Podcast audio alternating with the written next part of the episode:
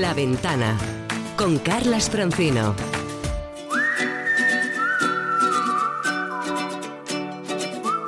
El mejor de los viajes siempre es el próximo. Hey there, let's get away.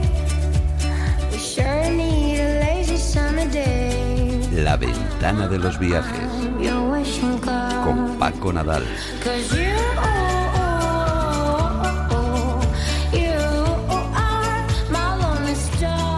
Paco Nadal, buenas tardes, amigo. Hola, ¿qué tal? Muy ¿Cómo buenas estás? tardes. ¿Qué tal va esa recuperación del brazo? Bueno, pues progresa, hombro, sí. progresa adecuadamente, como le dicen a los niños. Te veo un poquito más suelto que la semana anterior. Sí. Un poquito, tampoco mucho Sí, más. Un poco más Pero- que hoy, menos que mañana, ¿no? un poquito más. Como el amor, pero me va a costar. Ya me ha dicho un amigo que pasé por lo mismo, que hasta dentro de un año no voy a estar exactamente igual. Paciencia. Pero bueno, bien, paciencia. Paciencia. Paco Nadal nos trae a la ventana de los viajes un asunto muy serio y del que hace días además que queríamos hablar porque la historia del coronavirus no tiene pinta de terminar. De hecho, no se sabe exactamente cuál es su dimensión ni hasta dónde puede llegar la epidemia y esto, como es obvio, está afectando y va a afectar al, al turismo, a los viajes. Esta misma semana escribías un artículo en el diario El País donde te preguntabas, ¿se recuperará China como destino este 2020? ¿Cuál es la respuesta, Paco? Pues la respuesta la verdad es que no la tiene nadie y he hablado con mucha mucha gente del sector, ¿no? La verdad es que si nos atenemos a las excepcionalísimas medidas Ujú. que ha tomado el gobierno chino, bueno, pues la cosa pinta mal porque es que nunca jamás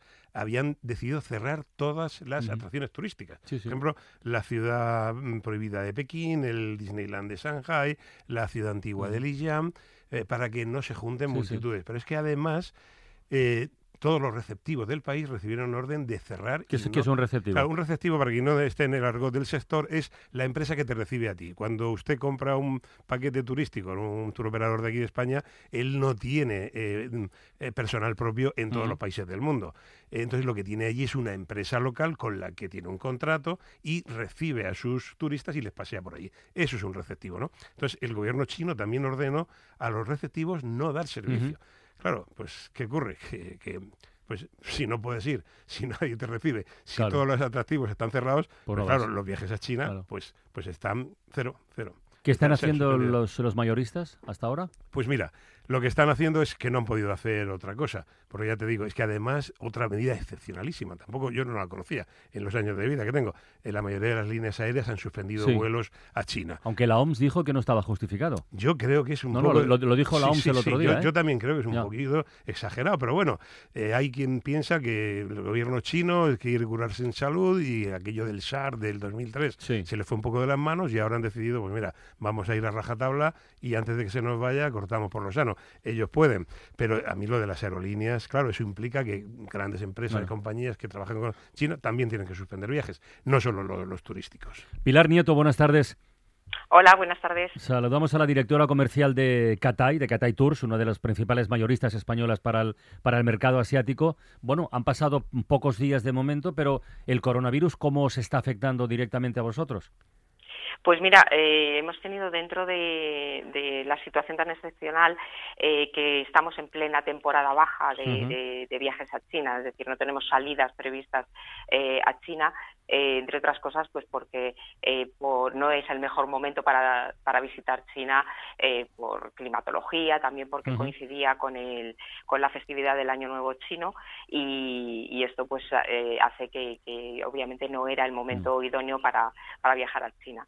No obstante, pues todas las, las personas, y como comentaba Paco, eh, que han tenido que, que, que tenían un viaje previsto en, en estas fechas, pues por la imposibilidad, tanto por parte de las compañías aéreas como Mm. por parte de, de nuestros receptivos, pues eh, han cancelado su viaje o directamente han, han elegido otro, otro destino. ¿Hasta cuándo tenéis operaciones suspendidas? Pues eh, aquí estamos un poco a merced de lo que de lo que pase en, en- en in situ, ¿no? Eh, yo he visto que que Air France, por ejemplo, eh, ha suspendido los vuelos y que parece ser que va a empezar a volar a partir del 16 de marzo. Esa es la previsión que hay. Eh, nosotros, en principio, nos mm, hemos puesto una fecha que es el 31 de marzo No. eh, para ver cómo está. Y gente, y gente que tenga, y viajeros que tengan reservas, planes hechos, pues yo que sé, para junio, para julio, ese de momento no ha tocado nadie nada, ¿no? Pues de momento estamos eh, diciendo a la gente que, que si quiere esperar eh, un poco más pues para, Ah. para ver cómo se define la situación, eh, por nuestra parte, perfecto. Obviamente, si, si deciden cambiar el destino, pues también estamos dando facilidades, ¿no? Pero, pero en principio eh, es conveniente esperar. Claro, porque como decía Pilar, como decía Carlos, la pregunta es eh, cuál es qué previsión tiene el sector. Es decir, ¿se va a recuperar China? ¿Esto le va a afectar todo el año? No sé, habría que tener una bola de cristal, pero tú como directora comercial de una de las grandes mayoristas que manda gente a, a Asia, porque Catay está muy especializada en Asia, eh, ¿cómo lo ves el año? ¿Cuántos españoles pueden viajar a China cada año, más o menos, Pilar? Con vosotros, por ejemplo. eh, la verdad es que no, no, no dispongo de este dato en este momento. pero son miles de personas, Sí, entiendo, cientos. ¿no? Sí, cientos de sí, miles, sí, sí. la verdad es que China es, es un país que tiene un atractivo turístico innegable y, y evidentemente pues todos los años eh, tiene, tiene un crecimiento pues por el deseo de, de- de conocer esa zona, ¿no? Hombre, nosotros somos dentro de, de- todo lo que, de la información que tenemos eh, relativamente optimistas, ¿no? Yo creo que, que se está controlando, eh, se está buscando una vacuna, eh, los casos están controlados, está muy focalizado en, en el, en el área en, en China. Bueno, parece que hasta la bolsa subió un poco al, a tenor de las noticias de, de que había un avance en, en las vacunas. Bueno, mm, nosotros no, no podemos ser pesimistas en este tema. Vale. Pensamos que, que- que en un momento eh, la situación está controlada, la OMS está eh, bueno pues eh, da- dando información permanentemente. Yo creo que, que, bueno pues que, Mm. que pasaremos eh, en un pico y, y- y a partir de ahí pues todo empezará a ser normal. ¿no? Eh, saludamos a Edith López. Edith, buenas tardes, hola. Hola, ¿qué tal? ¿Cómo estáis? Edith López es Edith. directora, es directora Hola, de. Yunnan Viajes, que es un, un receptivo de estos que le preguntábamos antes a Paco, que, que es exactamente eh, para clientes hispanohablantes, ubicado en Kunming, que es la capital Sí. de la provincia de Yunnan. Eh. Lo primero, por curiosidad, ¿a cuánto está Yunnan de Wuhan? ¿A qué Pues distancia? mira, que se pronuncia, por cierto, Wuhan. me- Wuhan, me- Wuhan. sí. La W, la w se, se dice Eso U, es Wuhan. U. sí. Pues mira, eso justo lo que os quería decir primero. ¿De dónde está Kunming a, ¿no? a, Sí. de distancia de Wuhan? O sea, está a 1.900 kilómetros, se imagina, ¿no? Madrid-Berlín, por ejemplo, así a, Porque- a ojo de buen cubero. Así, rápidamente. Porque mucha gente, claro, no, no, no tiene muy claro ¿no? el mapa de China y, y, pues eso está pues a 1.900 kilómetros y la provincia de Yunnan, que es más grande que España, tiene 45 millones de habitantes. En estos momentos hay 100 personas contagiadas Ya. y ningún muerto todavía. Entonces, bueno, no es un poco... Yo desde aquí quería llamar un poquito la calma, que entiendo que esta situación es grave, claro, Claro. que se tiene que controlar, pero... Sí que es verdad que por otra parte lo que decía Paco, que es que ahora Yunnan tampoco se puede viajar, porque aún estando tan lejos de, de la ciudad del brote de la enfermedad, o sea, China está tomando unas medidas eh, súper estrictas y Yunnan pues Mm. está casi cerrado también. No te voy a decir tanto como Wuhan, pero casi. Entonces no es viable. Oye, Pero, dime, dime. Sí. Edith, sí, sí, no, a ver, tú vives muchos años allí en China, me consta que hablas chino mejor que Mao Zedong, eh, conoces muy bien la cultura china. ¿Había- ¿Habías visto alguna vez una reacción? O sea, yo creo que lo que nos sorprende a todos es la reacción tan extrema del gobierno chino. ¿Tú habías visto algo así antes o, o- o a qué crees que puede ser debido? Mira, de hecho yo viví el, el SARS en el 2003, porque yo Mm. llegué en febrero del 2003 a Kunming y esto fue en marzo, o sea que lo viví de, de lleno. Entonces yo creo que la reacción esta es, primero porque, como tú decías, en, el, en aquel momento se les fue de las manos. Yo me acuerdo que una vez pasamos de 100 muertos a 700 en 24 horas, o sea que realmente estaban ocultando los números. Entonces yo creo que en este, bueno, pues se han puesto las pilas en ese sentido y, y- y, bueno, y están tomando esas medidas estrictas pero por eso, y quieren dar eh, bueno, una, una visión al mundo de que se están poniendo las pilas y que lo quieren Ya. cortar de raíz. O sea que, no sé, porque se habla mucho de, ah, es que serán muchos más números y nos engañan, pero yo creo que en estos momentos, y como hubo la experiencia de SARS, yo creo que no se Ya. atreven a hacer esto, la OMS está detrás, o sea que Ya. yo creo que ocultarnos no. Oye, vale. Edith, tiene una pregunta. eh, ¿Te han anulado ya algún viaje a ti? Sí, pues desgraciadamente, bueno, febrero tenía grupos, marzo tenía grupos, o sea que sí, febrero, marzo ya pues ha cancelado, doy por perdido. Abril está ahí que no me han dicho nada. Tú no cojo el teléfono por si acaso, porque me da miedo. Pero, a ver, yo creo que, bueno, pues a lo mejor a partir de junio, espero, ¿no? Quiero ser positiva, pero Bueno, también quería lanzar desde aquí un mensaje de que no den por perdido China este año, porque claro. Claro, esto cuando se acabe pues se solucione, que yo creo que va a ser rápido. Pues oye, el país da mucho de sí y es una maravilla, o sea que Muy por bien. favor. Que viajen. Muy bien. Edith López, muchas gracias por asomarte a la A ventana de los viajes. Gracias, Edith. Un abrazo. gracias. Pilar Hasta Nieto, luego. directora comercial de Catay, muchas gracias también, ¿eh? Gracias a vosotros. Venga, y mucha suerte. Adiós. Gracias, Pues hasta luego. Yo creo que, bueno, la reflexión es un poco lo que hacía Edith, ¿no? Es, eh, bueno, queda mucho año, la temporada está por empezar y esperar a ver.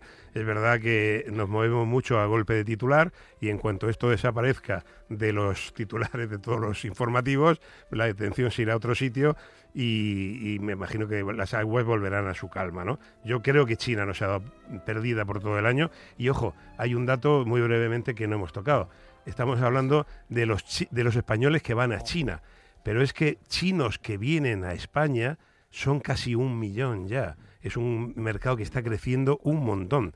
Eh, hemos pasado de 400.000 en 2015 a casi un millón ahora. Y es un turista Ya. que se gasta más de 2.000 euros de media frente a 1.000, por ejemplo, de un alemán o 650 y tantos de un francés. Con lo cual es un, es un turista y ellos tampoco pueden salir para acá ahora. Así que, que ojo, no es solo los que enviamos para allá, sino para el sector turístico los Claro. chinos que vienen para acá.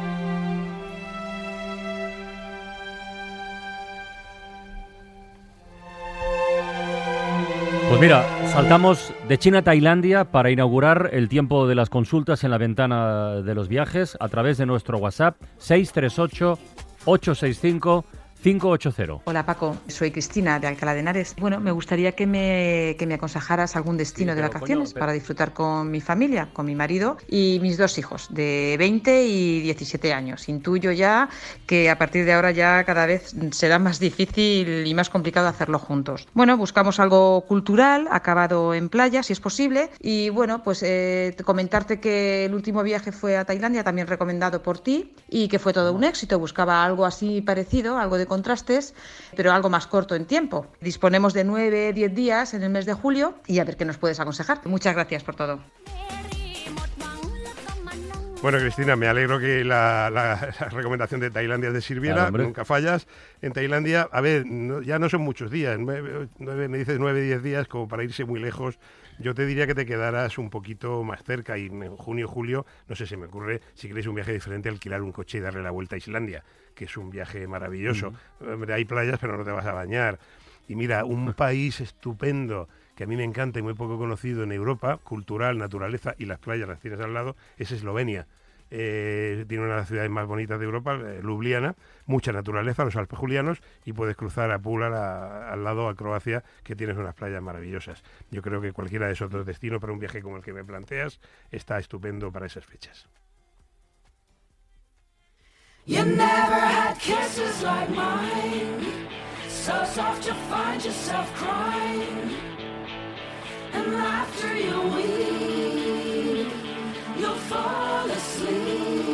¿Tenemos más consultas, Roberto? Sí, una nueva nota de voz dejada en el WhatsApp del programa 638-865-580 desde Ciudad Real. Manuel. Buenas, Paco. Soy Manuel de Ciudad Real. En Semana Santa queremos ir cuatro días a Dublín y nos gustaría saber qué cosas no debemos perdernos. Lugares, paisajes, costumbres, gastronomía. Aparte, bueno, pues a ver qué sitios cercanos podemos ver porque vamos a alquilar un coche y hemos ido a hablar, oído hablar de la calzada de los gigantes. Eh, ¿Nos la recomiendas? Saludos y gracias.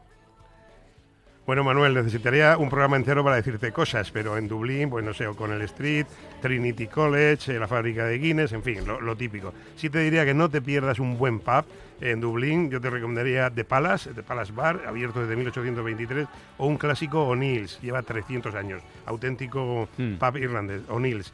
Y excursiones, la calzada de los gigantes se suele hacer desde allí, pero está muy lejos, son tres horas de ida y tres de vuelta. Ojo, la gente lo hace, ¿eh? Yo te diría mejor dedicaras un día a dar una vuelta por la campiña de, que doble- eh, rodea Dublín, no sé, la zona de Glendalough, eh, Wicklow, ahí tienes castillitos, paisajes, praderas, y bueno, en 5 o 6 horas lo has visto. No es el palizón de irse a la calzada de los gigantes. Que lo disfrutes.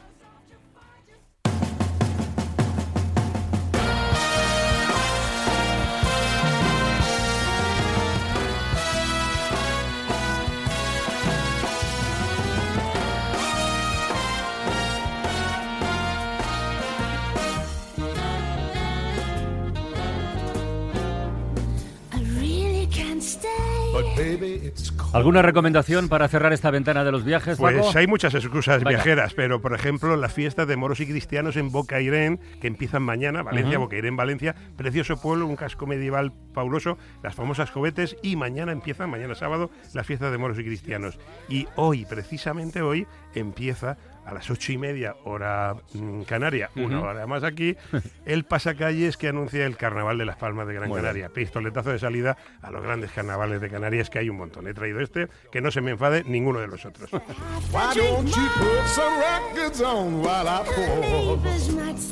Oh, Mira, con esta música de fondo, simplemente recordar que Madrid ha vuelto a convertirse un año más en capital de la música negra. Ha crecido muchísimo este sector en los últimos tiempos, con bandas, clubes, eventos, fiestas, sesiones de DJs, tiendas, etcétera, etcétera. Bueno, va a durar hasta el 29 de febrero, así que es nuestra recomendación para cerrar hoy la ventana de los viajes. ¿Os parece bien? Estupendo. Muy bien. Unas Madrid gotitas de música negra. Feliz fin de semana. Adiós. Hasta la próxima.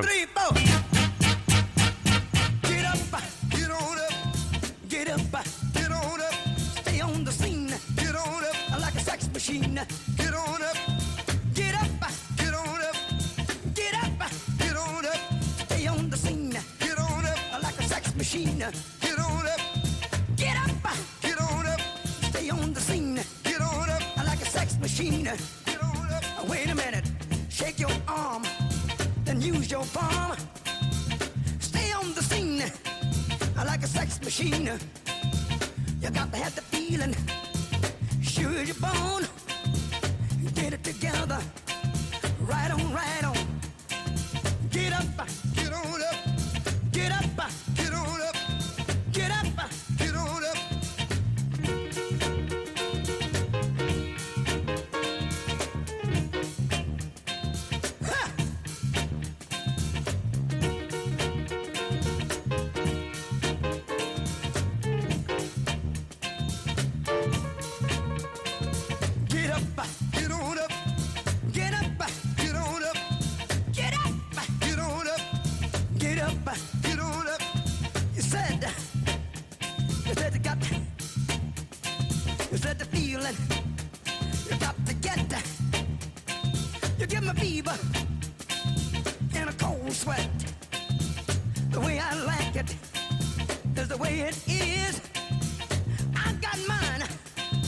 Don't worry about his. Get up, get on up, stay on the scene. Get on up like a sex machine. Get on up, get up, get on up, get up,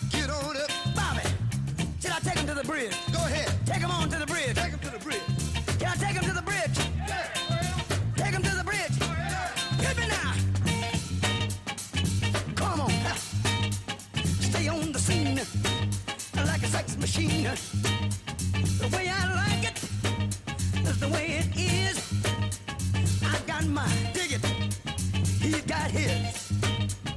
Stay on the scene like a loving machine. Stay on the scene like a loving machine. Stay on the scene. I want to count it off one more time, yeah. Go ahead, You want to hear it like it did on the top, fellas?